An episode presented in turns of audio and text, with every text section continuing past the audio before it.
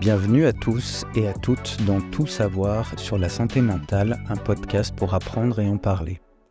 Je suis Olivier Morénon, infirmier, maître d'enseignement spécialisé en santé mentale et docteur en sciences de l'éducation.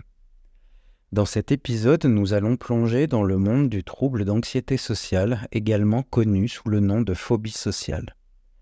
Ce trouble peut rendre extrêmement difficile la vie des personnes affectées et pour elles, il est extrêmement difficile de participer à des situations sociales quotidiennes. Ensemble, dans ce cours particulier, nous allons déchiffrer les aspects clés de ce trouble pour mieux comprendre et identifier et comment y faire face. Le trouble d'anxiété sociale est caractérisé par une peur intense et persistante d'être jugé, embarrassé ou humilié dans des situations sociales ou de performance. Cette peur va au-delà de la simple timidité, pouvant empêcher les personnes de travailler, d'aller à l'école ou même de sortir de chez elles. Pour commencer, je vais vous présenter la situation de Sophie qui a 25 ans et qui est étudiante en master. Sophie redoute les présentations en classe au point d'en tomber malade. La simple pensée de devoir parler devant ses camarades déclenche chez elle des sueurs froides, des tremblements et une peur paralysante d'être jugée ou de dire quelque chose de ridicule. Cette peur excessive l'a amenée à manquer plusieurs cours importants et à compromettre sa réussite académique.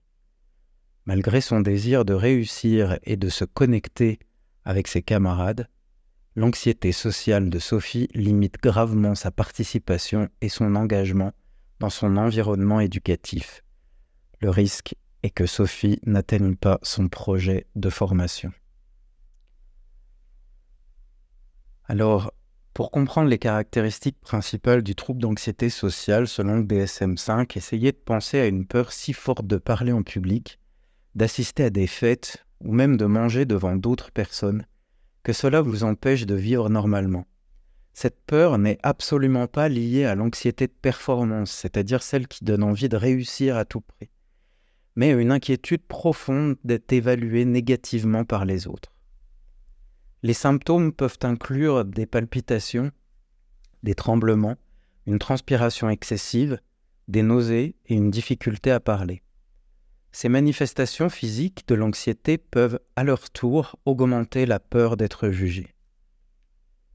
Selon le DSM-5, le trouble d'anxiété sociale est diagnostiqué lorsque la peur ou l'anxiété est spécifique à des situations sociales, persiste pendant au moins six mois et cause une, une détresse significative ou une altération du fonctionnement dans la vie d'une personne. Le trouble d'anxiété sociale peut limiter sévèrement les opportunités personnelles et professionnelles menant à l'isolement social, à la dépression et à une qualité de vie détruite.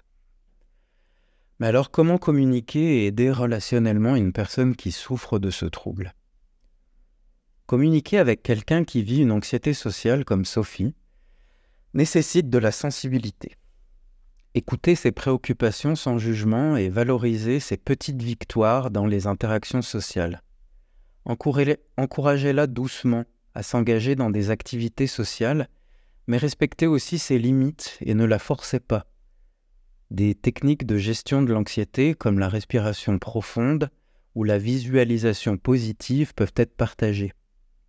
Encourager Sophie à consulter un professionnel, ça pourrait l'aider à travailler ses peurs sous-jacentes et à développer des stratégies pour les surmonter.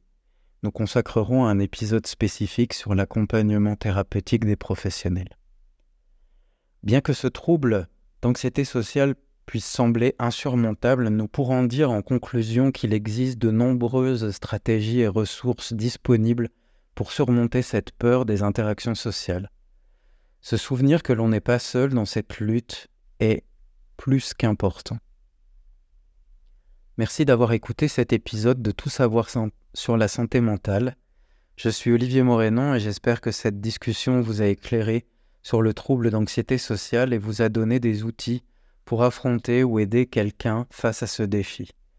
Restez à l'écoute pour plus d'épisodes éducatifs sur la santé mentale. Prenez soin de vous et à bientôt.